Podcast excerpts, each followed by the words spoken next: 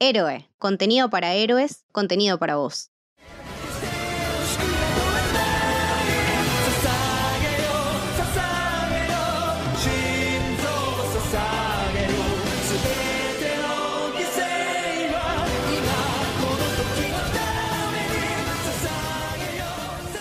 Bienvenidos y bienvenidas al Camino del Samurái. Mi nombre es Mili y hoy estoy con Leti. ¿Cómo va Leti? Hola Mili, ¿cómo va? ¿Todo bien? Muy contenta. estamos, estamos muy entusiasmadas porque hoy empieza un ciclo, un camino, se podría decir, donde vamos a analizar episodio a episodio las temporadas de Shingeki no Kyoshi. Attack on Titan, conocida también. Attack on Titan. Eh, nada, con motivo de la última temporada que empieza en cuatro días, eh, le vamos a dedicar un episodio a cada temporada, sin spoilers de las temporadas subsiguientes, o sea, este va a ser dedicado únicamente a la primera temporada, sin spoilers de la segunda, y en la segunda sin spoilers de la tercera y así, para el que lo quiera escuchar y vaya viendo los, no sé, las temporadas o no lo haya visto toda, toda la serie, puede escucharlo sin miedo de spoilarse algo que pasa después. Así que, bueno, Leti, me, interesa mucho que estés acá en, el camino del samurái. Es como muy lindo tenerte acá y quería saber qué onda vos, porque no sos muy del palo del anime, pero sé que con Shingeki hay ahí algo, algo especial. Yo empecé a mirar anime básicamente porque ustedes hicieron un stream hermoso para presentar el camino del samurái con un montón de openings de animes muy reconocidos, con mucha reputación, muy populares. Y recuerdo patente el momento en el que Camito dijo en el, en el stream o en el chat, no me acuerdo, eh, pongan el de Shingeki que a Leti le va a encantar. Dicho y hecho. Y fue como que lo pusieron y yo empecé a ver esa gente que saltaba arriba de los techos y que volaba y que había unos cosos que caminaban raro. Y dije, esa música esto tiene una vibra muy Game of Thrones, this is my shit. Dicho y hecho, al día siguiente le empecé a decir que esto todo culpa de ustedes que yo esté así de. Es verdad, creo que fue el día siguiente, o sea, no, no, no hubo mucho, mucho descanso. No pude esperar. Me calcé mi equipo 3D y empecé a volar porque fue como. Fue amor a primera vista. Fue amor a primera vista. Literalmente desde, desde ese opening hermoso. Y, y me la fumé en un rato. O sea, yo tenía ya todo completo, no tuve que esperar nada de todo lo emitido hasta el momento, así que estoy esperando el final eh, como cualquier hijo de vecino. Eh, me, la, me la devoré, me la devoré, me, era matarte a mensajes y a audios y mandarte iterizando y vos diciéndome no te puedo decir y era, era una locura. O sea, habría que hacer un podcast con esos audios. con esos audios solamente. Sí, porque sería muy divertido. Podríamos haberlos eh, cortado, pegado y, subirlos como podcast porque nada, los niveles de demencia y de análisis que llegábamos era, era impresionante. A mí al contrario de, de, vos, yo no tengo una relación de amor a primera vista con Shingeki y acá puede que me caigan muchos al cuello. Eh, Creo, si no mal recuerdo, la primera temporada salió alrededor del 2016 por ahí. Yo me acuerdo que la vi y no me gustó. ¿La primera temporada me gustó? No me gustó, cuando la vi. Allá lejos en el tiempo. No sé por qué. No, no, no si era por el hype que se había generado en su momento también en toda la comunidad otaku de anime. Había sido como todo un suceso. Eh, no sé si había sido por eso, pero la vi y era como me pasaba un poco esto que después lo vamos a analizar más en profundidad cuando entremos más en el desarrollo de, la temporada. Me pasaba esto de que cuando cortaban las peleas con recuerdos o con cosas que no importaban en ese momento. En ese momento. En ese momento. Clave, esa palabra. Clave. O tal vez pasaba esto de que, no sé, se terminaba el capítulo súper arriba y empezaba el otro capítulo de vuelta medio en cero, entonces me perdía un poco. Con los años, años digo, este año, o sea, no el año pasado, en realidad 2021, lo mismo, nada, lo que pasamos todos, estar en cuarentena, estar aislados, estar encerrados. Fue como, bueno, vamos a darle, vamos a darle otra oportunidad. Así que vi la primera temporada por segunda vez en mi vida, le tenía un poco más de fe y cuando empezó la segunda, ah, mamita querida. Agarrate con la segunda. Agarrate. Yo, no sé vos, es una de mis temporadas preferidas de una, la segunda. La 2 y la 3 me gustan mucho. Y la 4 por cosas que ya diremos después, la primera parte de la cuarta por otras cosas. Claro. Pero yo creo que cada una de, sus de las temporadas tiene un algo especial que la distingue. Me parece que está buenísimo que termine donde termina, que no la alarguen más, que no la sigan partiendo en cachos como hacen con la televisión occidental, em, porque em, tengo entendido que termina justo donde termina el manga. Entonces, si tiene ya una obra terminada, sí te hablo a vos, George Martin, la reputa que te parió. es mucho más fácil adaptar, es mucho más fácil saber para dónde va. Sí. Eh, tengo entendido que pasó algo parecido con Full Metal cuando salió la primera, ¿no? Brotherhood.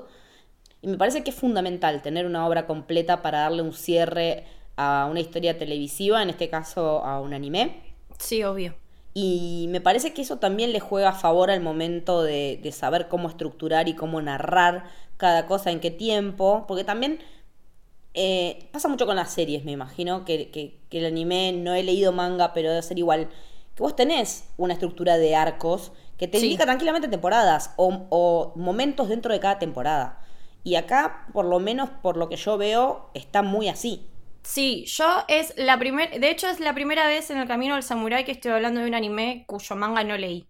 Hasta ahora de todos los que hablamos, también eh, pude leer los mangas. De Shingeki no leí el manga, pero porque también me pasó como a vos, cuando ya vi todo el anime, ya estaba todo. Entonces falta la última parte y era como, bueno, no, quiero saber cómo termina viendo el anime. Después, si tengo ganas, leo el manga.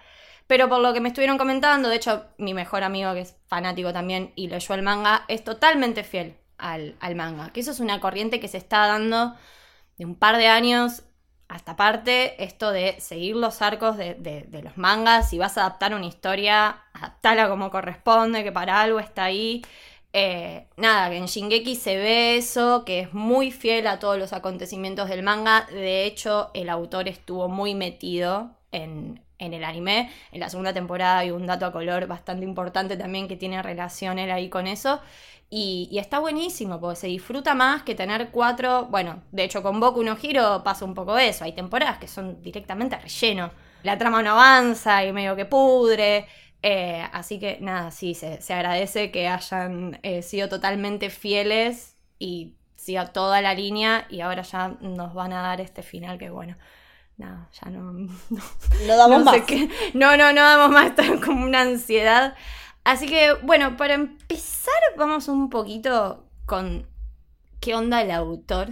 Dale, contame porque yo de esa parte no tengo ni idea y no leí nada porque quiero que me informes y me nutras de esta información. Lo más importante de Isayama es que su personaje preferido es Jan. Me encanta. es el dato, es el dato que nos importa. Sí. Nada, ya con eso eh, es, Dice mucho. dice un montón. Dice un montón. Y es un personaje con mucho corazón, así que nada, me, me parece, me parece una muy buena elección. Eh, nada, creo que tiene mucha relación la, su, su historia con todo lo que se ve plasmado en, en Shingeki. Eh, Isayama es de Ita, de la prefectura de Oita, que es una zona que está en Japón rodeada por bosques y montañas y árboles. Es una zona obviamente rural, bastante lejos de Tokio. Y él en varias entrevistas comenta esto de que le pasaba de sentirse como muy encerrado, eh, que era como una cuestión de no sentir que era libre. Y eso obviamente después lo plamó en, en Shingeki, que la idea original en realidad no era usar murallas, era usar árboles, pero le pareció que las murallas le daban como un peso político a la trama, que después vamos a hablar de eso, como más simbólico que solamente poner, poner árboles. Y no es lo mismo un muro que un árbol. No, no. Y ya nos vamos a dar cuenta eh, por, ¿Por qué. qué? Eh, también algo que se ve muy reflejado en, en Shingeki, que es algo que siempre comenta y algo que le agradecemos, tiene muchos problemas con las estructuras típicas de los shonen. Si bien Shingeki es un shonen, y la primera temporada sobre todo tiene una estructura típica de shonen, tipo el trauma, después eh, la parte de entrenamiento que siempre es infaltable, bueno, es una estructura bastante típica. Sí le pasa esto de que le hacen mucho ruido estos ideales de blanco-negro, de los héroes, de los malos muy malos. Y él dice que trató de transmitir en Shingeki esta tridimensionalidad en los personajes, que no eran blancos o negros. Y de hecho con Leti lo veníamos hablando, con Shingeki Ujú. pasa un montón de decir personajes que decís, ay, sos lo más, y de repente, what the fuck, ¿qué pasó? O al revés. o al revés también pasa. Sí. Bueno, nada, es una persona que vivió muchos momentos de frustración porque fue rechazado por muchas revistas. De hecho, hay un rumor muy eh, grande que se esparció, se hizo medio mito urbano, pero yo creo que fue para mm, ponerle más hype a Shingeki, que dicen que Shueisha, que es una de las editoriales más importantes de Japón, tiene, eh, es la dueña de la Shonen Jump, ya con eso decimos un montón, dicen que lo rechazó a Shingeki. En realidad no fue tan así, fue por otro one shot. Y al final fue contratado por Kodansha, que Kodansha medio que está ahí a la, a la par de Shueisha. Y nada, y lo demás es historia. Pero sí pasó por muchos momentos de frustración, que también esto se ve en Shingeki, mucho esto de, bueno, ¿cuánto vale el esfuerzo que yo le voy a poner a esto? ¿Para qué tanto esfuerzo si no sé si voy a llegar a algo? Que en el caso de la historia es, no sé si voy a sobrevivir. Totalmente, totalmente. Y de hecho nosotras lo hablábamos que nos ha remontado un poco a Evangelion. Sí, lleva mucho Evangelion y traspolando también a Game of Thrones y al personaje de Jon Snow. Sí. O sea, eh, esta cosa de, los, de la construcción del héroe, ¿no? Del héroe que, que tiene que serlo porque no le queda otra versus el héroe que siente que tiene un llamado o una vocación o una responsabilidad para con algo. Sí.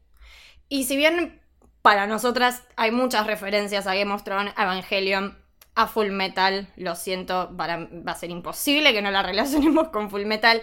De hecho, yo tengo una pequeña teoría de que si te gusta Shingeki, te tiene que gustar Full Metal, y si te gusta Full Metal, te gusta Shingeki, como que... Confirmo. gracias, gracias. Muchas gracias. Muchas gracias. Eh, si bien, nada, nosotras lo, relacionamos mucho con todas esas, eh, esos anime y esas historias, hay algunas influencias reales dichas por, por, el, por el autor. Él dice como que no se inspiró en otros mangas. Bueno, todos dicen lo mismo, pero bueno. Pero, claro, pero sí dice que, eh, y admite que tiene un estilo o que trata de tomar los estilos de Roshi Minagawa, que es el autor de ARMS, y de Shigoku Sensei Nube. De Shingoku Sensei Nube sí, porque los dibujos son muy, muy, muy similares. Y después mucho videojuego con esta cuestión del manejo de las tensiones. Y algo que me pareció muy interesante es que toma también mucho de las películas eh, Godzilla, de los kaiju japoneses y de Jurassic Park. Sí, re. Claro, re es que él habla no de los monstruos por los monstruos, sino de estas atmósferas que generan de tensión constante y del peligro acechando. Entonces eso me pareció como, como súper interesante.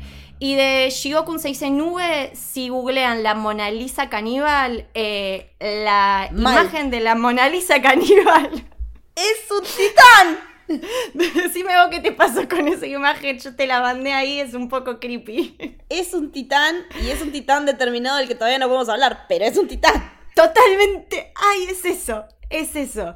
Pero bueno, nada, después un dato color es muy fanático de las UFC y se ve un montón. Eso en el se renota, se renota la influencia del UFC, porque el UFC es lo que se llama artes marciales mixtas. Sí. Que son esas peleas tipo las que vimos en Shang-Chi, que están encerrados y que están como con un adentro de un, creo que es un octógono y que se cagan a palos ahí y el estilo de pelea vale todo viene a ser. En el que podés pegar patada, pegar piña, pegar cabezazo. Eh, hay muy pocas cosas que, que, estén normadas que no podés hacer, pero absolutamente que tiene. Sí, tuve muy, mi época de ver UFC porque amaba George Saint Pierre. Hermoso, hermoso. De hecho, creo que si buscan ahí por YouTube o algún lugar de la internet, hay una entrevista de Isayama con Demetrius Johnson que es su, nada, su peleador preferido de UFC, es como, nada, a mí me dio mucha, mucha ternura ver eso, y específicamente el titán de Eren, el titán bestia, está basado en un luchador japonés que se llama Yujin Kami y es igual. Es igual. Es igual. Venga ese señor, venga ese señor bonito. venga, ese, señor bonito. Eh, bueno, y después hay algo también que es bastante, es bastante interesante el, por la idea que él tomó de, de esto, hay un mito que se llama El paraíso perdido de Milton, De Milton, sí. que es un poema narrativo del 1600 y plantea algo muy interesante que si vivís en el cielo vas a poder ser feliz, pero a la vez sos esclavo de Dios. Entonces, ¿qué preferís? ¿Ser esclavo de Dios siendo feliz o vivir en el infierno, pero eh, con la libertad de elección? Esa es la premisa de Shingeki. Es que el tema de la libertad es fundamental porque lo vemos al personaje de Armin mirando el mar y preguntándose qué hay más allá de esa inmensidad y qué significará la libertad de poder cruzar. O sea, él mira sentado desde la muralla, el mar y la amplitud del mar. Y el mar tiene un rol importantísimo en la historia que después se va a desarrollar. Y es, es precisamente esto. Eh, yo lo pensaba en los términos de que ser eh, cola de león o cabeza de ratón. es más o menos lo mismo, porque eh, hasta dónde vas a poder ser feliz en un lugar en el cual tenés determinadas reglas y vas a tener que estar siendo, estando sujeto a esas reglas, pero vas a tener supuestamente un montón de cosas resueltas, versus otro lugar en el que no vas a tener todo resuelto, vas a tener que arreglártelas, qué sé yo, para comer, como también les termina pasando a ellos mucho, pero sabiendo que tenés alguna potencial libertad de hacer algunas otras cosas que en ese otro set de reglas tan estrictas no podrías. Totalmente. Y Shingeki es básicamente eso, es básicamente eso. Obvio. Y no sé qué te pasó a vos cuando la viste o, o- o qué pensabas en relación a eso, pero yo creo que lo que buscó el autor y se logró fue que a pesar de que la historia tiene condimentos fantasiosos, porque bueno, los titanes son gracias a, di- a Dios o Buda o lo que sea, la deidad a la que ustedes sienten que les representa eh, no existen, es un condimento fantasioso, pero sin embargo todo lo que desencadena o todas las motivaciones de los personajes o todas las historias son muy humanas, son, son muy reales. Hay imágenes que, nada, parecen sacadas de una película de guerra cualquiera. Es que yo tengo la teoría de que los japoneses en particular todavía hay muchas cosas que no superan de la Segunda Guerra Mundial. Eh, el tema de que haya tanta orfandad o tanto niño que perdió uno de los dos padres y el padre madre que queda eh, tiene demasiados problemas y no se puede hacer cargo de ese niño, entonces mucho niño solo, mucha niña sola. Eh, Shinji se ve clarito, eh, en el caso de Eren acá se ve eh, espectacularmente, en Full Metal ni hablar, eh, y que es, son esos niños yendo a tener que buscar qué hacer con su vida, con su destino, con distintos mentores a lo largo de la historia, pero siendo siempre niños solos y que se empatan con otros niños. Que también ahí es donde está lo que vos decías del shonen, ¿no? De cómo se arma la estructura del grupito de tres personajes en el cual cada uno tiene un rol. Se ve clarito en estas dos que usamos de referencia eh, Full Metal y en Evangelion. Son siempre grupos de tres. Y lo que también me parece que está bueno, que justo en estas tres historias, los personajes femeninos no son boluditas. Ninguna es una boludita. Azuka no es una boludita, Winry no es una boludita, y Mikasa es un pedazo de personaje que te funde, que la amás y que lo que tiene en, ese, en esa cuestión de incondicionalidad para con Eren y con su familia, eh, que ella sea la protectora, es lo que me gusta en ese cambio de rol, en esa subversión de roles clásicos que vemos en general de los shonen o de cualquier historia occidental también, que va está cambiando de unos tiempos para acá, no es que siempre fue así. Eh, antes era un personaje femenino fuerte, que es una frase que me choca mucho. Ahora son personajes femeninos que tienen igual o más valor que los personajes masculinos y que son las que van y ponen el pecho al momento de pelear. Sí, de hecho, bueno, en esta primera temporada tal vez mucho no se desarrollan, pero la tenemos a Mikasa, tenemos a Crystal, tenemos a Irmi, tenemos a Sasha, son personajes que tal vez desde el inicio parecen pibitas que están ahí de relleno y terminan siendo no solamente fundamentales para la trama, sino que eh, terminan salvando en muchas ocasiones a otros personajes masculinos. Mikasa creo que le salva el culo a Eren Incontables eh, veces. incontables veces, ni hablar de Armin, ¿no? Que bueno. No, Armin es de esos también. El que uno diría, ah, el más boludito, que tiene miedo, qué sé yo. Pero a él el miedo lo moviliza de otra manera. El miedo lo hace pensar de una manera estratégica e inteligente que ninguno de los otros dos puede. Él tiene ese pensamiento que puede parecer en caliente, pero siempre es en frío. Y me parece que por eso él, en un momento cuando ya la estaba mirando y a medida que van apareciendo más personajes, lo, vas descubriendo, cuando aparece el comandante y me pongo de pie, Erwin Smith, eh, digo, es el heredero natural de Erwin, pero con otra sensibilidad. Pero porque tampoco está tan curtido, tampoco vio morir tanta gente, tampoco vio morir a sus tropas. Entonces yo creo que tranquilamente Erwin puede haber empezado como un Armin y con el tiempo se fue transformando en este personaje que vemos. De hecho, nosotras en un momento hicimos un paralelismo que creo que Eren, Mikasa y Armin son el reflejo de Erwin, Hanshi y Levi. Son como. Son los paralelismos, están ahí. También son tres. Es con tres mentes. O sea, mente, corazón y cuerpo. Y cuerpo. Está el que pone la cabeza, está el que pone la pasión y está el que pone el, el cuerpo. En este caso, Eren literal pone el, el cuerpo. después lo desarrollaremos. Sí, después lo No quiero dejar pasar que también el autor dijo en quién se basó para construir a Erwin. Todo tuyo, reina. Todo este espacio es tuyo. Y vos lo ves a Erwin y estás viendo a Chris Evans. Y sí. Literalmente estás viendo a Chris Evans. Porque no solo es el mismo tipo de hombre, alto, espalda, triangulito, rubio, ojos celestes, hasta la nariz tiene de Evans.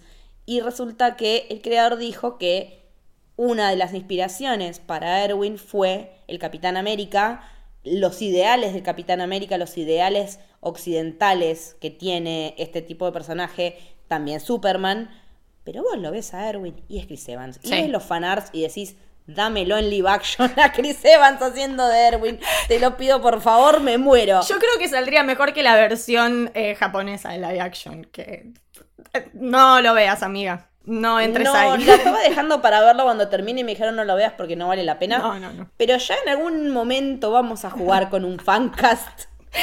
y vamos a decir un montón de cosas. y vamos a decir un montón de gente que va a decir, sí, este es Levi, este es Erwin, este es Eren, esto va a pasar en algún momento, más tarde o más temprano, pero lo vamos a hacer. Mal.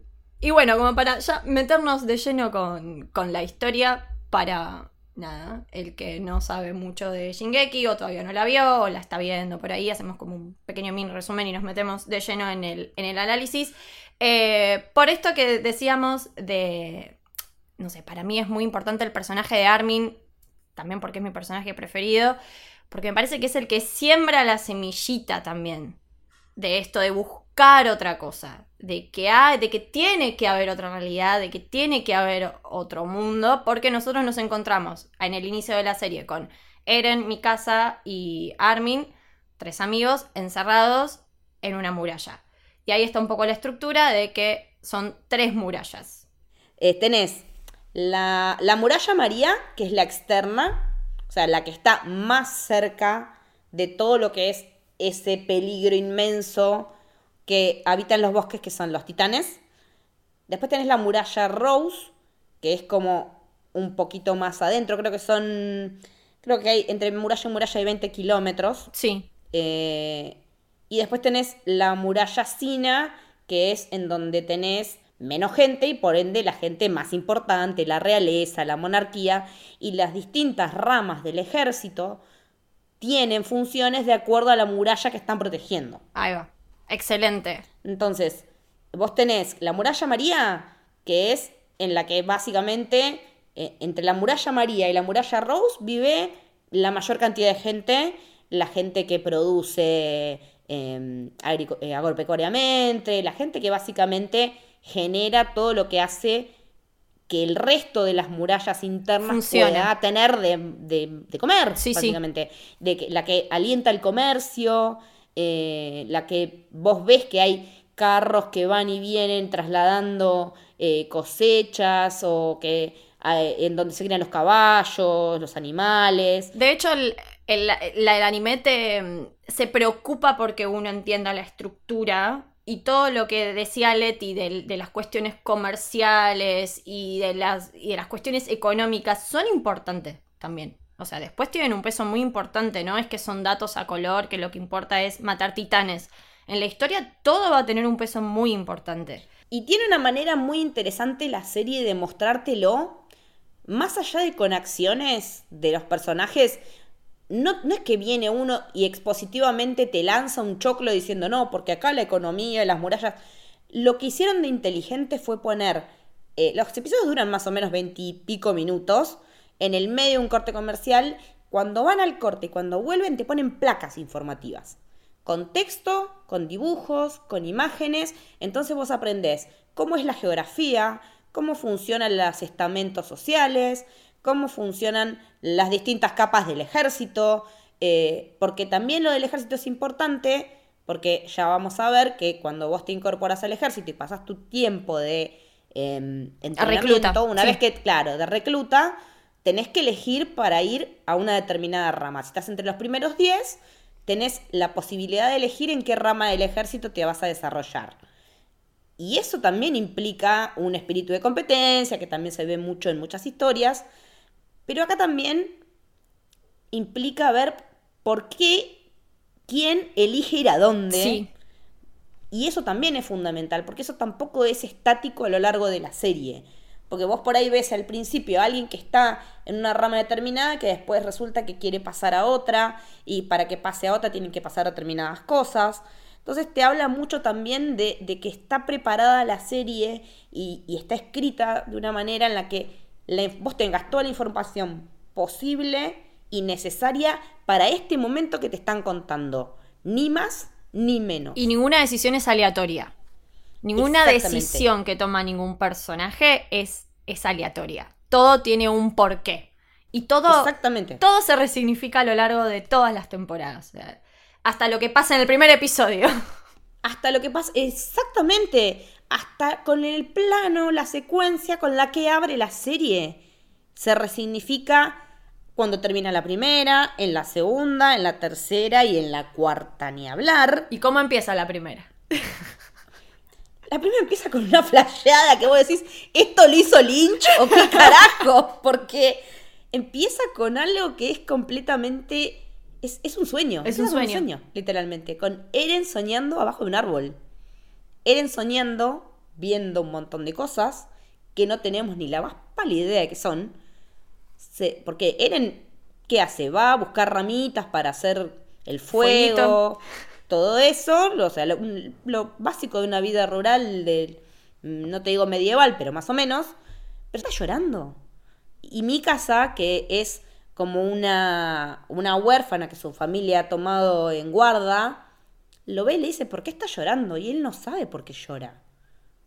Y es como que ya desde ese momento arrancás con una angustia de ver a este nene abajo de ese árbol que vio esas cosas que no tenés ni idea de qué son, completamente conmovido, sin saber por qué. Y que uno puede interpretar que es una cuestión, ¿cómo se dice esto? De presagio, porque lo que viene después, Como premonición. como una premonición, claro.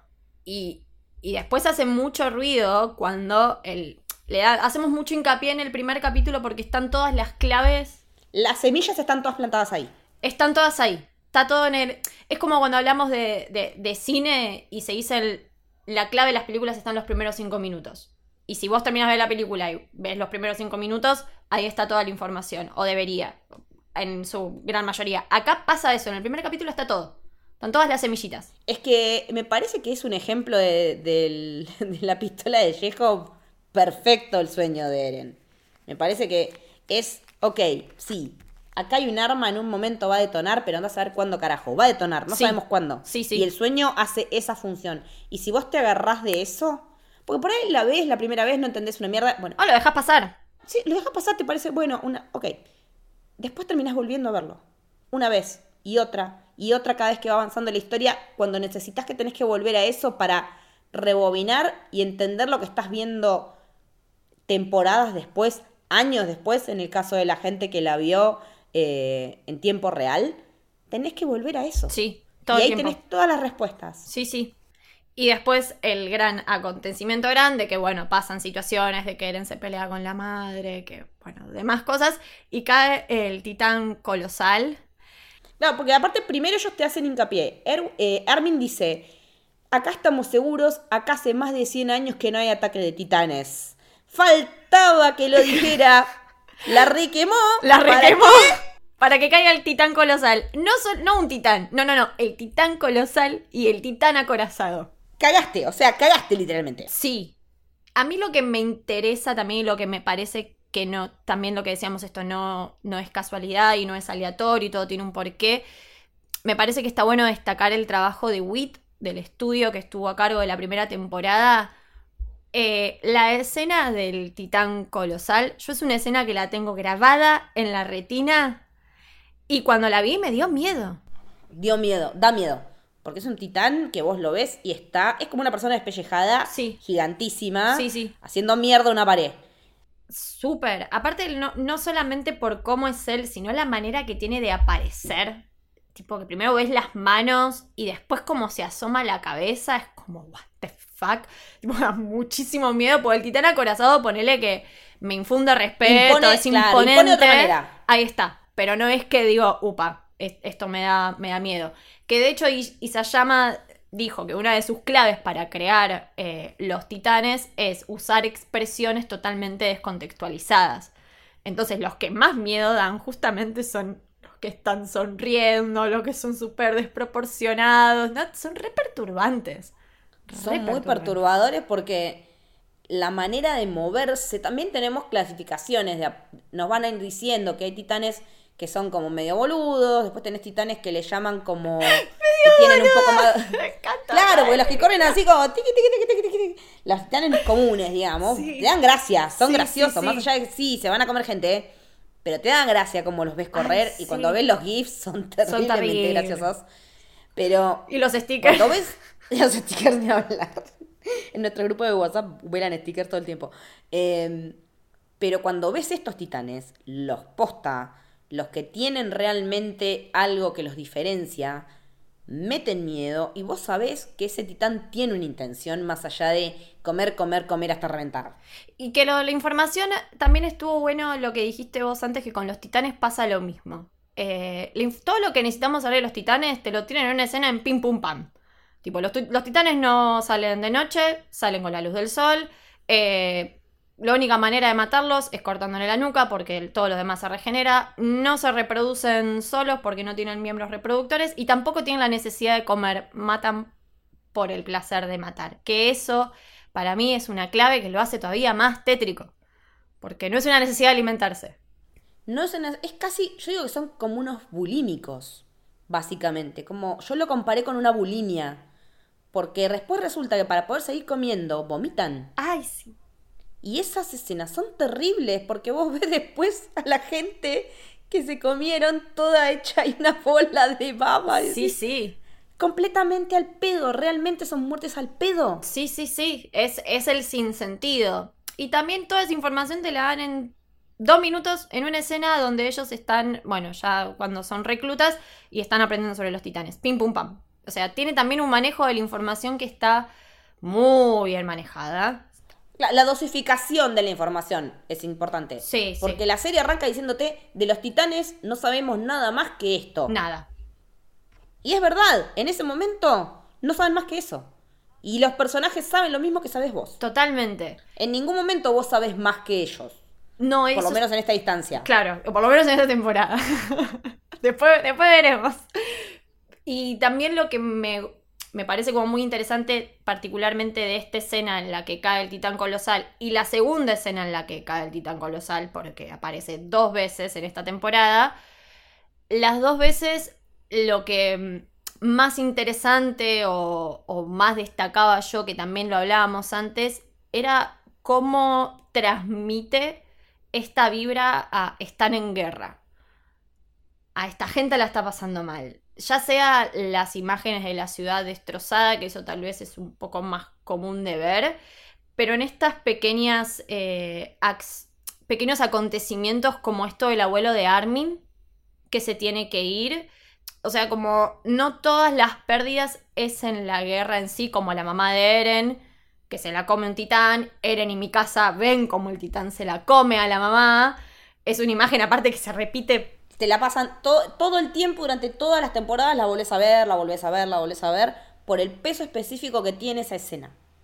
Y porque aparte esa escena se vuelve a resignificar temporada a temporada. Totalmente. Y, y cómo se da todo esto, no solamente en el manejo que terminan tomando los políticos de, bueno, los la gente que sobrevive y demás, sino también eh, cómo ves que no todos pierden a sus seres queridos de la misma manera. Que la guerra no se termina solamente cuando ya no hay más fuego, sino que hay un montón de... como un montón de cosas que pasan después, donde también la gente la sigue pasando mal, como el abuelo de Armin, como un montón de gente a la que mandan a, a trabajar en una zona rodeada de titanes. Claro. Eh, Porque el tema del alimento es fundamental. Cuando perdés porque entraron los titanes a la zona de la agricultura, ¿qué hacemos con el morfi? Para toda la gente que quedó ahí, de la gente del interior de la segunda muralla, y ni hablar de la tercera. Porque si un titán te caga todo lo que es las tierras de cultivo, te mata todos los caballos, ¿qué haces? ¿Qué haces con esa gente? ¿Dónde la metes? Si la estructura es tan estamental de que vos vivís acá porque sos pobre, o vivís acá porque sos clase media, o vivís acá porque sos rico. Es como una estructura feudal, ¿no? Sí. Medio Sí, sí, medieval. Sí, feudal. ¿Sí? Y entonces ahí es donde también empiezan a, empezás a ver qué mueve a cada personaje para llegar a meterse como recluta. Porque también cada uno tiene un porqué de entrar a, al- a la policía, al ser- servicio militar, que también tiene distintos estamentos. Tenés a la Legión de Reconocimiento, que es la que sale, lo que, lo que vendría a ser la Guardia de la Noche en Game of Thrones. Claro. Son literalmente los que salen del muro a enfrentarse con la amenaza externa y sobrenatural. Literalmente eso es la Legión de Reconocimiento, es la Guardia de la Noche yendo a pelear con los White Walkers. Es eso, el White Walker es el titán. No sabes nada de ellos. Con el tiempo por ahí te enterás, por ahí no. Pero en ese momento no saben nada, van, ponen el cuero, se van 50 y vuelven 8. Es así. Ay, la, la escena que le da el brazo del hijo cuando vuelve la legión por primera Sí, vez. Por favor. Ay, no. Y la madre pide por el hijo y le dan el brazo. No, es... Es terrible. No. Es no, terrible. es terrible. Es tremendo porque, porque hay gente directamente que no tiene nada. O sea, le dijeron, chao, se lo comió titán, fue. Pero en este caso encontraron el brazo y le traen el brazo envuelto a la madre y la madre llorando con el brazo del hijo en la mano. Sí, y las caras de. Y lo arropa como un bebé el brazo. Es terrible. Y la cara de todos que ves los destruidos, que están tipo el, el- las. Están hechos mierda y sienten que todo lo que están haciendo es para nada. Que cada vez van más y vuelven a ser carne de cañón porque no tienen la más pálida idea de qué hacer salvo cortarles la nuca. Y que incluso cuando no se puede, cuando se empieza a salir el sol, se complica y se complica y se complica. Y todas las estrategias que vos hagas siempre en algún momento van a salir mal porque por algo los titanes reaccionan de determinadas maneras. Sí, sí, sí. Eh, a mí también lo que me, me quedó con esto de lo que hablábamos en, en la guerra y que se vuelve a ver mucho cuando e- ellos entran como reclutas, eh, es esto de la importancia de comer. No importa en qué situación estés, no importa qué mal la estés pasando, come. Eh, que puede parecer algo muy superficial, pero como decía Leti, como muchas cosas se resignifica a lo largo de los capítulos. Y esto es algo que tiene mucha importancia también, el decir, bueno, eh, tenés que sobrevivir. O sea, la comida como símbolo de tenés que sobrevivir. Claro, versus es la comida para sobrevivir para ellos, para, los, para las personas, versus ser comido para, por un titán al cual comer es solamente un instinto y nada más. Es esa contraposición de lo que es comer por nutrirse, por estar fuerte, por ganar fuerzas, versus esa comida al pedo que es un humano para un titán. Totalmente, algo como, sí, de- desechable. Eh, bueno, Leti dijo lo de las tropas de reclutas, después tenemos las tropas de guarnición, que son los que patrullan dentro de la muralla y lo tenemos a Hans. Hans, Hans, sí, hermoso. otro de esos personajes. eh, que el, cho- el primer cruce que tiene Eren con Hannes es Es Increíble. hermoso, es hermoso. Escuchame vos, borracho, ¿qué pasa si entra un titán y vos estás en pedo? ¿Cómo no vas a cuidar? Y ya ahí te lo estás pintando de cuerpo entero a Eren. O sea, porque Eren es el personaje que todo el mundo ama odiar. Y yo, y yo digo, ¿cómo lo odian? Pobrecito. Yo soy la defensora de todos los boluditos. Es un pesado también. Yo entiendo que es un pesado, pero tiene motivos. Tiene motivos. Porque encima Le después sobran. cuando la. O sea, al principio puedes decir medio, ah, bueno, ponele. Pero cuando el chabón ve que un titán se está morfando a la madre, o sea, ¿qué más puedes esperar de ese pibe que decir, quiero matar a todos los putos titanes que existen? Sí, sí. Y por último tenemos la tropa militar, que son los que protegen al rey. O sea, los. La élite. La elite, La digamos. la elite y los acomodados. Sí. Porque, como eso que decíamos, los primeros 10 graduados de cada, de cada. de las tropas, digamos, ellos están en la 104. Los 10 mejores pueden elegir y es como que obvio que van a ir a la policía que patrulla en la muralla interior más eh, de la muralla Sina, porque Están obvio que ahí corres menos riesgo. Totalmente. Pero por algo, muchos eligen no ir ahí.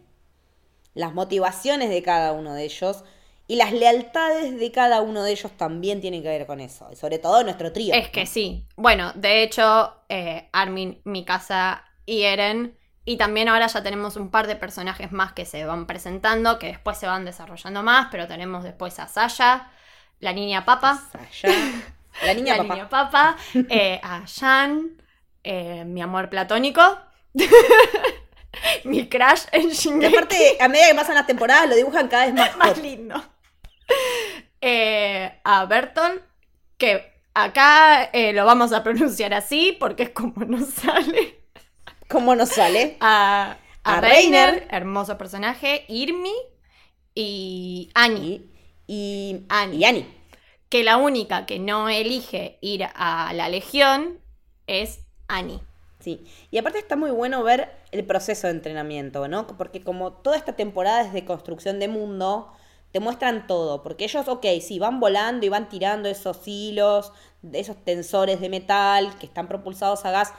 En ese momento, cuando ellos están entrenando, es como les, les explican cómo funciona el equipo 3D de maniobras, eh, que siempre es preferible que sea en un lugar donde tengas donde enganchar el próximo disparo, te explican qué pasa si te quedas sin gas, eh, cómo tenés que hacer equilibrio para poder usar esas armas. Está todo muy, está todo muy bien explicado porque te lo muestran con acciones. Vos ves qué pasa cuando estás parado derecho y qué pasa cuando perdés el centro y No, te y aparte vuelta. acordate que todo lo que pasa en el entrenamiento, quien lo entrena a él, y lo que pasa con su equipo de maniobra, después también se vuelve a resignificar en la tercera temporada. O sea, na- nada de lo que... Uno dice, ay, este episodio es relleno, ay, este episodio aburre, que fue lo que de hecho que hago me culpa, algo que me pasó a mí también. Entré en Es que esa. pasa que también, o sea, toda esa parte es como son, como todo lo que es el ataque a Trost y qué sé yo, son como una línea de 8 o 10 capítulos que están numerados como... ar- bueno, arranca con el 1, pero después dentro de la numeración interna de la, de la temporada tenés el 1 de la parte de la guerra tal, el 2 de la parte de la guerra tal, y tenés un montón de cosas que decís, ¿cuándo terminamos todas estas explicaciones? Y todo eso garpa después. Vale la pena. No hay detalle que no valga la pena después, no hay nada que pase que no tenga sentido, desde las bengalas que tiran, desde las casas en las que se resguardan. Todo, tiene que ver con después. todo.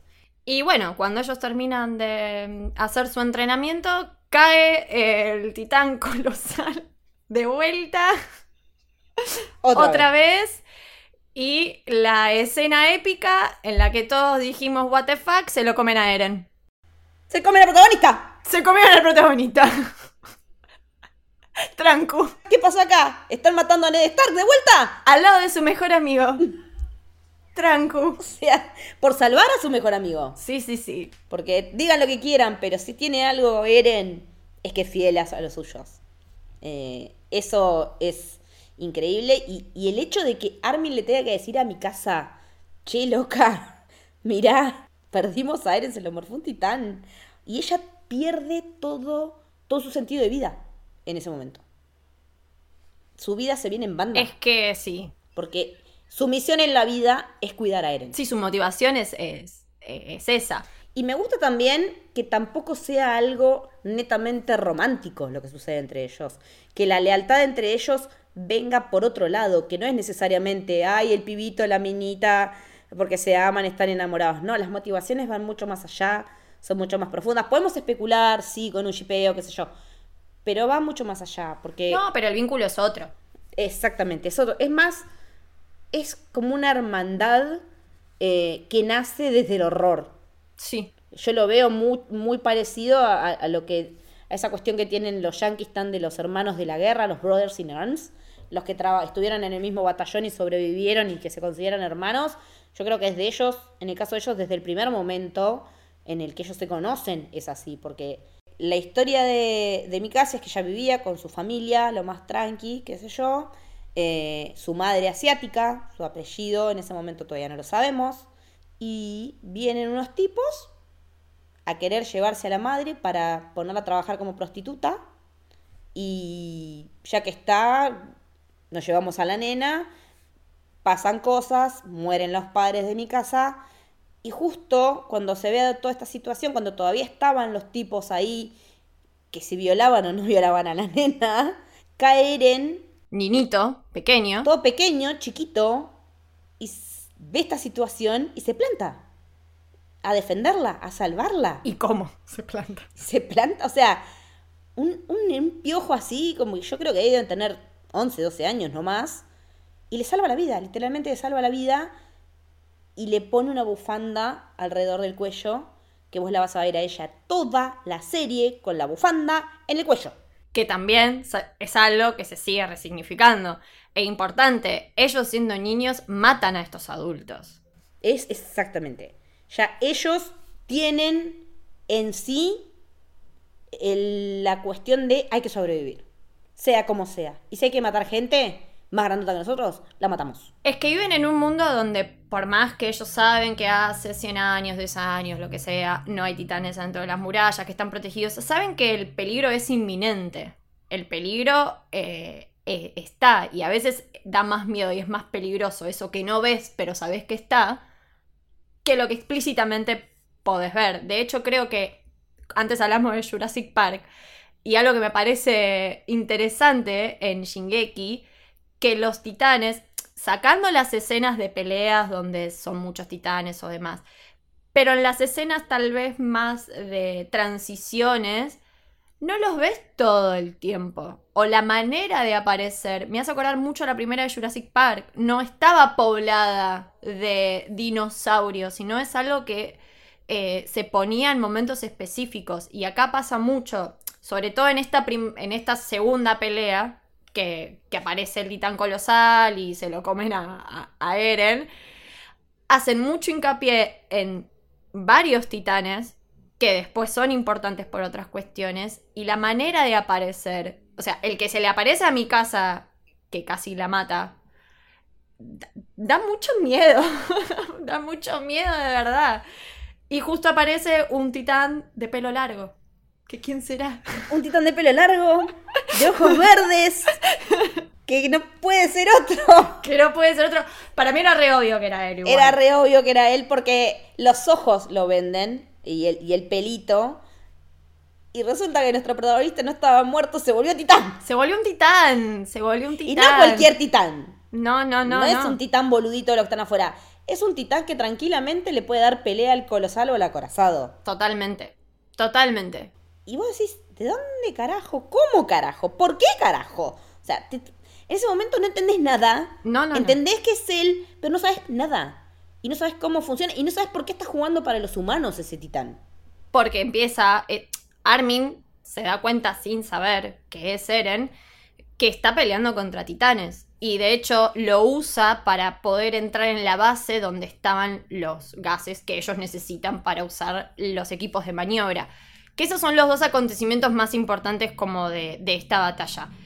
Cuando ellos entran a, este lugar donde están los gases que estaba rodeado por titanes, me parece que es importante porque ahí lo vemos a Armin estratega. Es él el que crea todo el plan. Sí, y aparte le aprueban el plan al pendejo. Los mayores. Se está ganando el respeto y se está haciendo un nombre propio. Más allá de ser el amigo de este que es un sacado de mierda o el amigo de esta que es una dotada especial para pelear. Totalmente. Y se arma toda una estrategia, funciona, lo hacen y después la otra parte importante, tapar el muro con la piedra usándolo a Eren. Porque lo mismo que no sabemos nosotros, como decía Leti, nosotros por lo menos en esta temporada tenemos la misma información que todos los personajes, tampoco sabemos eh, qué onda Eren, qué onda este titán, y los otros tampoco saben. Y le tienen miedo. Y sí, y por eso lo meten preso, porque, ok, sí nos ayudaste, pero sos un titán, entonces, ¿qué onda? Y también el tema de decidir, ok, bueno, sí, vamos a probar con la piedra, cuesta un montón como decisión política. Es una decisión política la de decir, bueno, con esta piedra gigante vamos a tapar este hueco para que no sigan entrando titanes, pero la piedra solo la puede levantar un titán que justo tenemos a uno que es Eren. O sea, es, es un dilema ético, moral que ellos tienen que resolver, pero más que nada pragmático. Bueno, la herramienta la tenemos, alguien lo tiene que hacer, este puede que lo haga. Y listo. Y el que convence a todos nuevamente es Armin. Es Armin. No, perdón, Armin- yo voy a seguir reforzando esta idea. Y está perfecto porque se merece cada eh, pedacito de amor y de reconocimiento que le debamos, porque también hay mucha gente que le tira un hate porque, ay, el rubiecito, boludito, que... que no". No, es un cerebro estratega, es un genio, la tiene re clara y más de una vez no la contaban todos los demás si no hubiera sido por Armin. Totalmente, chicos, eh, yo lo voy a decir acá y seguramente lo repitan todos los episodios. Sin Armin no hubieran pasado del primer capítulo. O sea, es, Absolutamente. es así. Sí. Esto de las triadas que decíamos antes se da bastante también en, en el anime, lo, lo vemos en varios, como dijimos, en Fullmetal, en Evangelion. Y también como dijimos, Isayama dice que no se inspiró en, en ningún anime. Pero nosotros tenemos la teoría, y en esto lo incluyo a Lucas, que fue el que se obsesionó con esta cuestión, de que el titán de Eren eh, es muy parecido al EVA 01. Es muy parecido. Es muy parecido. Sí. El tema de la mandíbula, los dientes, es bastante Sí. parecido. Tiene un aire ahí. El hecho de que también de, de la regeneración, de que el titán se regenera, el EVA 01 se regenera, eh, tiene esa cuestión también. cuando pierde el control, que es el modo Berserk. En el, el modo Berserk del EVA 01 tiene esa cuestión de en ese momento que decimos, pero puta, ¿cómo? Si es Eren y juega para nosotros, ¿por qué está haciendo esto ahora?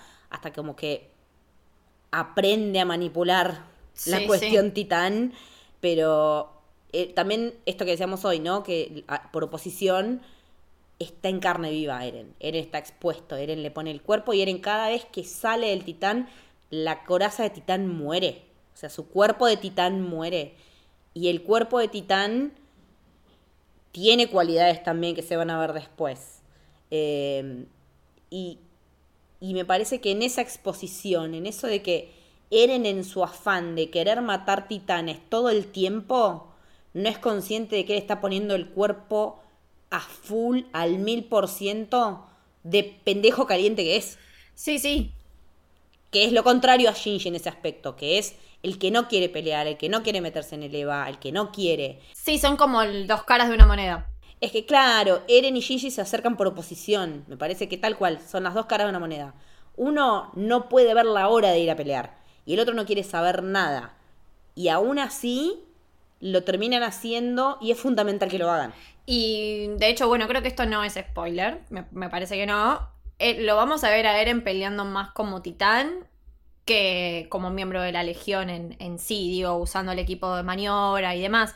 Lo vemos más pelear como titán en realidad. O sea, eso que él tanto odia y aborrece termina siendo una herramienta para matar a un montón de titanes y te das cuenta que le caen mal los titanes porque lo hace de manera bastante, bastante sangrienta. Sí.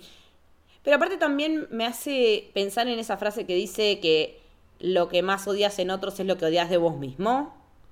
Y en el caso de Eren es literalmente eso, él se convierte en lo que más odia y lo usa para darle herramientas a su gente o un poquito de esperanza, que en ese momento tenemos esperanza menos 10. Totalmente. Sí, sí, nosotros empezamos esta temporada con una legión totalmente destruida. De hecho, lo primero que vemos de la legión es cuando ellos son chiquitos y los ven desde, desde lo lejos y todos destruidos y toda esta escena del brazo que ya mencionamos. Pero bueno, Y aparece un gran personaje que es un personaje muy chiquito, pero a mí me cae muy bien. Pixis, el pelado. El pelado es un genio. El pelado es un genio. El pelado borracho. O sea, El pelado borracho, tipo, lo amo el chabón. Que aparte me encanta porque es un tipo que tiene muy clara, tipo, cómo se manejan todas las murallas, cómo se maneja la gente. Y es como, a mí, cuando lo manda al burócrata, al, no sé, al burgués ese a freír churros.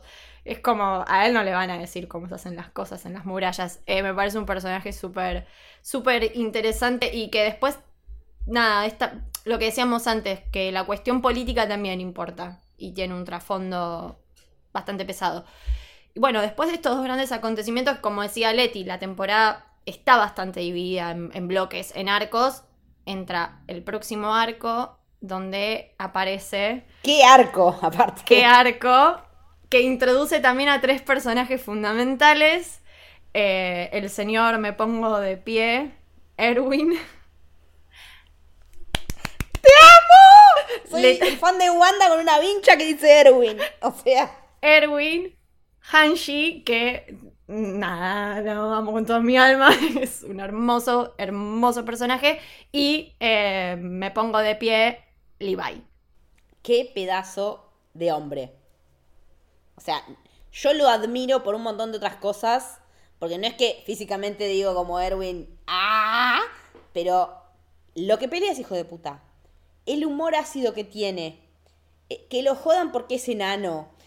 Que sea fan de la limpieza. O sea, Y lo de la limpieza es clave, clave. es clave porque eh, él tiene todo un, un trasfondo que vamos a ver después, que acá no lo conocemos. Pero vos decís, ¿por qué le copa tanto limpiar a este chabón? Claro, algo que se ve como. que de hecho son gags de comedia, porque está bien, si no nos meten eso nos pegamos un corchazo. Pero, pero sí, es algo que después se resignifica un montón y decís, ah, ok, ahora te entendí, amigo. Ahora entiendo por qué esto. Sí, que aparte, eh, tiene, él es un tipo que no responde a nadie salvo a Erwin. Tiene una lealtad incondicional para con Erwin. Y vos decís, ¿cómo este tipo que parece un tiro al aire?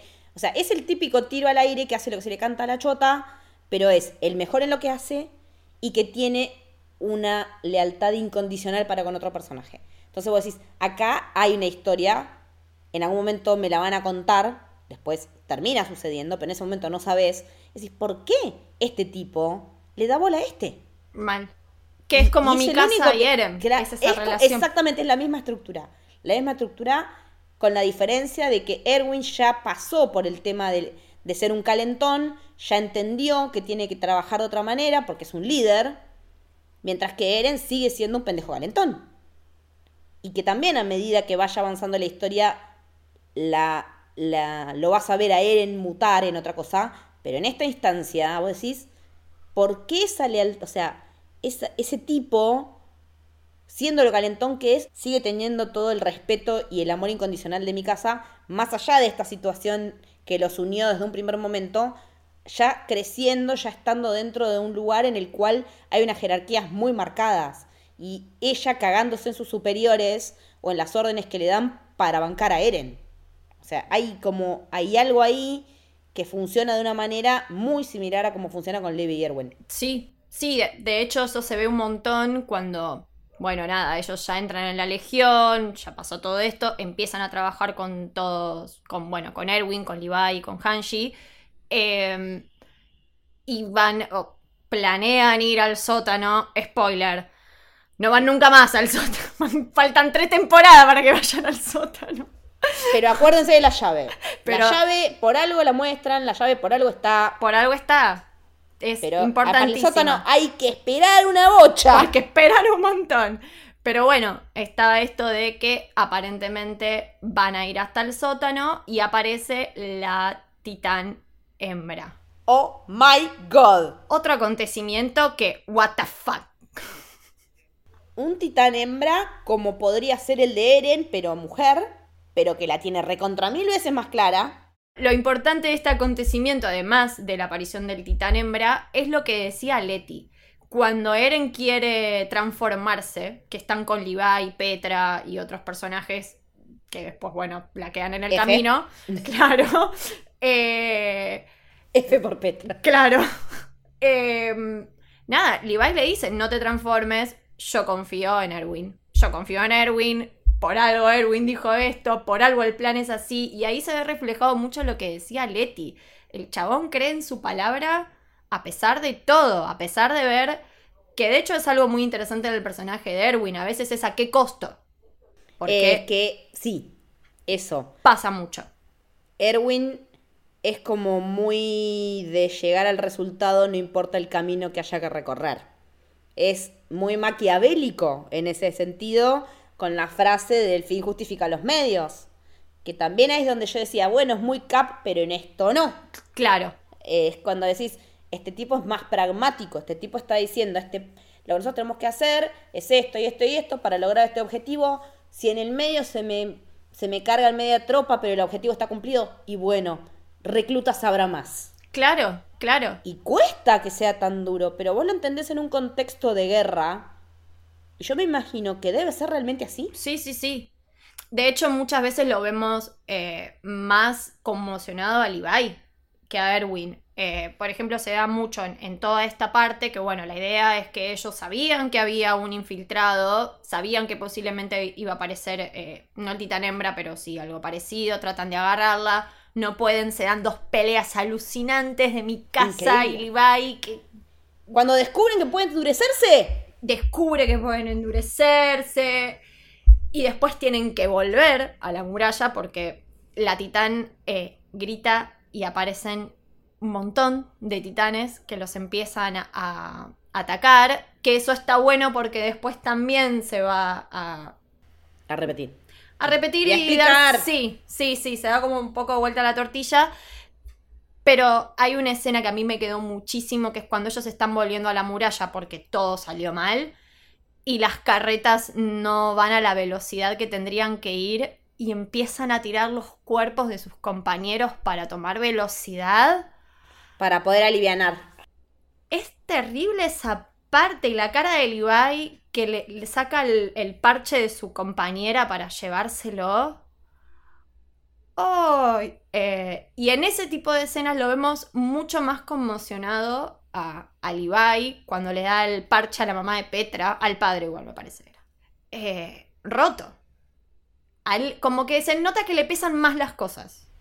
Sí, porque como que de momento lo ves como que es el rockstar. Levi es el rockstar. Es el más capo, es el que pelea mejor, y todo. Pero cuando lo ves roto, está roto en serio. Y te parte el alma porque vos decís, si está roto este pibe, ¿qué le queda al resto? Mal, mal, que también es como, como decía Leti, hay muchas cosas que se desarrollan después, como en esta primera temporada nos importa conocer a los personajes principales. Se desarrolla Eren, Mikasa, Armin y conocemos sus pasados y sus motivaciones y bueno, las otras temporadas vamos ahí. De hecho, para mí la primera parte de la tercera temporada es de Levi. Esto de Tipo, es su temporada. Es Sí, su sí, sí, la temporada. tercera sí. Es que por eso me gusta tanto, porque es un personaje que me intrigaba muchísimo de dónde venía y yo no sabía en qué momento me iba a enterar y cuando fue lo fui viendo, por eso me gusta tanto la tercera. Eh, por eso digo que cada una me gusta por distintas cosas, porque enterarte de, esos pasados y de entender por qué cada uno es como es, es importantísimo y la dosificación está hecha tan bien y por qué te dan esta info en la tercera temporada y no en las anteriores también es importante. Re. Totalmente. Y después cierra la temporada con el último arco, que es donde se. Bueno, nos enteramos que. Que también era un poco obvio. Bueno, era un bastante obvio. Era bastante Era obvio. bastante Yo me- obvio. yo me di cuenta, creo. Que la Eh, titán amor. hembra es Annie. Es Ya- una de ellos. es una de ellos. Eh, también está bueno esto, no sabemos muy bien las motivaciones, porque eh, que me pareció que estuvo muy buena la elección de que la batalla final con la titán hembra fuera en, en la muralla Siena, ¿es? La más... Sina. ¿La interna? Sí. Sí, Sina. Me pareció muy interesante que la elección fuera en esa muralla, porque fue como a, a los más ricos refregarles en la cara la realidad. Tenés el viento en la puerta. O sea, como diría Serrat, se nos llenó de pobres el recibidor. Mal, mal, mal. Me parece como una muy buena elección y creo que también es una cachetada a los, nada, a los boluditos de que estaban ahí adentro. Es una cachetada de realidad, o sea, siempre se suele creer que el, que el peligro está mucho más lejos de lo que pensamos, que las cosas le pasan a los demás, que a nosotros no nos va a pasar porque nos cuidamos o porque tenemos los medios. Pasa mismo ahora con el COVID.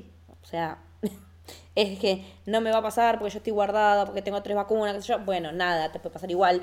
Y a esta gente le pasa lo mismo. Es un baño de humildad de la peor manera porque la tiene literalmente ahí. Y ella está dispuesta a todo. Súper, súper. De hecho, las eh, a nivel animación, toda la pelea, o sea, eh, no solamente la animación de cómo se ve, sino lo detallista que es. En, se rompen Ay, edificios sí, edificios subterráneos. y sale volando todo. Se hace concha todo. Mismo también creo que había sido antes cuando la quieren agarrar con todos los tensores en el sí, bosque. Sí, sí, sí. ¡Pah! Esa escena, estratégicamente perfecta el, el- el plan, pero siempre algo va a salir mal. Totalmente. Sí, sí, es que siempre que algo falla. Es que en eso también yo lo veo con- como en Game of Thrones. Todo está armado para que salga de una manera y termina saliendo mal. Porque el factor imprevisto y el factor de lo desconocido y el factor de la maldad o la lealtad dada vuelta es fundamental en el, en el momento de trazar la historia. Y de que no sea previsible. Totalmente, y también se ve mucho en, en, en los personajes y en sus decisiones y a veces en su incapacidad. Toda la cuestión de Annie y todo el tema del, de Titán Hembra lo descubre Armin también. ¿Quién más? Lo ¿Quién descubre más? Armin, digamos que es él también el que planifica toda esta estrategia, porque es una mente brillante. Eh, y también después está el factor humano de, por ejemplo, cuando Eren no se puede transformar. No se puede transformar. Es que vos sabés que yo lo pensé por el lado sexual, digo, esto es un chabón al que no se le para. Lo pensé literalmente por ese lado, también lo pensé por el lado de que cuando Hulk no se puede transformar. Sí, cuando Spider-Man pierde los poderes en la de Sam Raimi. Claro, yo lo veo como muy fálicas esas situaciones, porque justo se da que son todos personajes masculinos. Claro. Es el hombre que quiere hacer algo y no puede, acostumbrado a que siempre puede, tiene que poder con todo. Y sabes qué, hermano, no siempre tenés que poder con todo, porque no todos podemos con todo siempre. Claro. Y es así. Y si te querés transformar y no sale y te cagás mordiendo el dedito hasta que te morfé medio brazo, igual no va a pasar porque por algo no está pasando. Claro.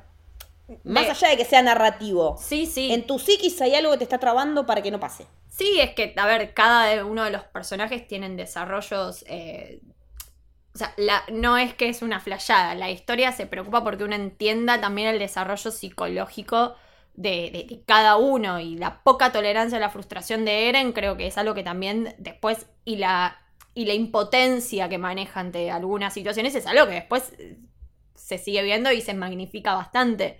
Eh, pero nada, la, la pelea con toda la, la titán hembra, con toda esta estrategia, eh, nada, es- esas peleas, esos cruces de piernas y brazos que, que tienen, eh, me parece que Que son muy de la un 10. UFC.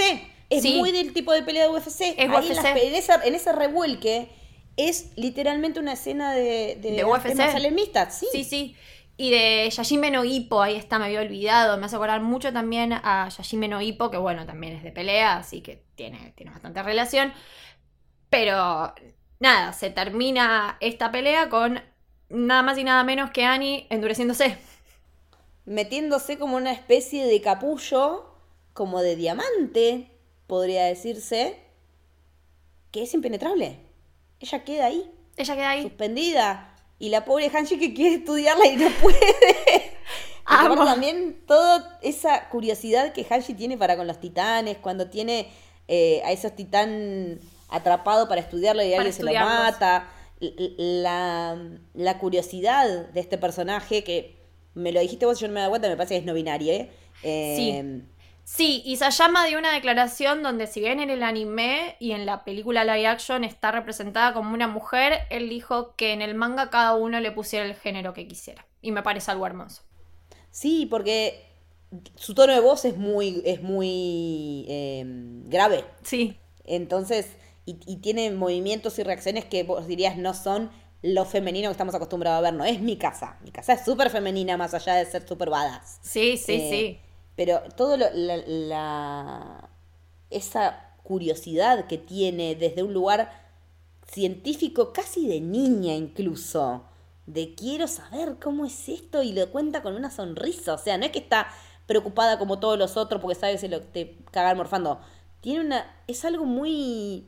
Muy infantil el approach que ella le da y le da una frescura a todo este, a todo este dramón. Es que son las ansias de saber. Como las ansias de, de saber, de tener respuestas. Eh, Sí. Bueno, de hecho, los titanes que ella tiene encerrados, que les pone nombre, no, Dios mío, es sí. dulce. eh, creo que descubren que Annie es la titán hembra porque descubren que es ella eh, quien había matado a los, a los dos titanes. Parece que es eso más o menos lo que se resuelve. Y tenemos el final de la temporada, que si hay algo que sabe hacer Shingeki es cerrar bien las temporadas para dejarte con el culo en la mano. Termina la temporada con que se cae un pedazo de muralla y vemos la cara de un titán adentro de una de las murallas. ¿Qué? What the fuck. Otra vez. No, no, es que cuando pasó eso yo fue como. ¿Qué? Y mandarte mensaje a vos. ¿Eso era un titán adentro de la muralla? Y después le taparon la cara con una bandera. ¿Qué? O sea. No, sí, sí, es, es un final de temporada eh, terrible, pero bueno, creo que esto pasa... eh, Eso es un cliffhanger bien hecho. es un muy bien hecho. Sí, sí, sí. Es un cliffhanger sí, sí. muy bien hecho. Otra escena, perdón, pero que a mí me quedó muchísimo, me acordé recién, es cuando ataca el titán colosal por segunda vez y vemos a una de las compañeras de ellos tratando de resucitar a su compañero, que la parte superior la tiene destruida. O sea, que no, no hay nada por salvar ahí. O sea, está en shock. Vos ves muchos soldados de la Legión choqueados, pasados de que no se bancan lo que está pasando alrededor. Lo ves todo el tiempo. Gente desesperada gritando que se quiere ir, que grita quiero estar con mi mamá. Quiero estar con mi mamá. Bueno, Jan no supera la muerte de Marco, otro personaje importante que nos olvidamos de mencionar. La, muer- la muerte de Marco los marca a todos. Nadie supera. Porque Marco es un buen tipo. Sí, Es, un, es un buen tipo, es buen compañero. Y, y con eso se ganó el afecto de todos y por eso su pérdida es tan importante. es tan importante. Y lo sigue marcando en siguientes temporadas también. Porque lo siguen nombrando aún en ausencia. Sí, de, de hecho es el que le dice a Jan, eh, vos sos un buen líder, pero te la tenés que creer. Claro.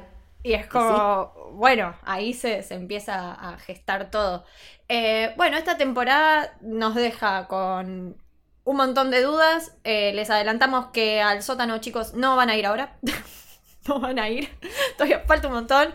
Pero nos vamos con, con, esas, con esas dudas. ¿Qué onda la llave? Porque Eren tiene la llave y no sabemos en qué momento la consiguió. Exactamente. ¿De dónde salió esa llave? Esas llaves, las visiones de él, tampoco se, se explican. Eh, Annie. Mm, La habilidad innata de mi casa para pelear tampoco se explica. Tampoco se explica porque ahí cuando está en el, eh, desarrollando el pasado de ella vemos que le pasa algo físicamente real por el cuerpo que Como que es, como que empieza a tener como un brillo verde, como el señor Burns. Sí. ¿Les traigo paz? algo se despierta, pero mi casa no les trae paz. pero casi que sí. Eh, nada, la verdad que como decía Leti, es un anime que sabe manejar muy bien, aparte de los cliffhangers, los plot twists, eh, nada, esa, tienen un manejo bastante, bastante inteligente en relación a eso. Y seguiremos con la segunda temporada en el episodio de la segunda temporada, que yo ya adelante es de mis preferidas, es grandiosa, es hermosa. Así que bueno, eh, Leti, ¿dónde te podemos escuchar, leer, ver? Me encuentran en redes como Leticia-Haller, tanto en Twitter como en Instagram. Estoy en, bueno, en Camino del Héroe, en Testigos de Memento, en Por el Largo Camino eh, y en los streams que estamos haciendo particularmente ahora sobre el libro de Boba Fett, The Book of Boba Fett, los jueves a la noche con Santi. Así que por ahí me escuchan y me ven. ¿A vos, Mili? Eh, amiga en Twitter como Dicilian con doble S y guion de abajo. Eh, después en, bueno, en Camino del Héroe, casi siempre hablando de cine porque sí. y en Camino del Samurai, obviamente acá, de anime.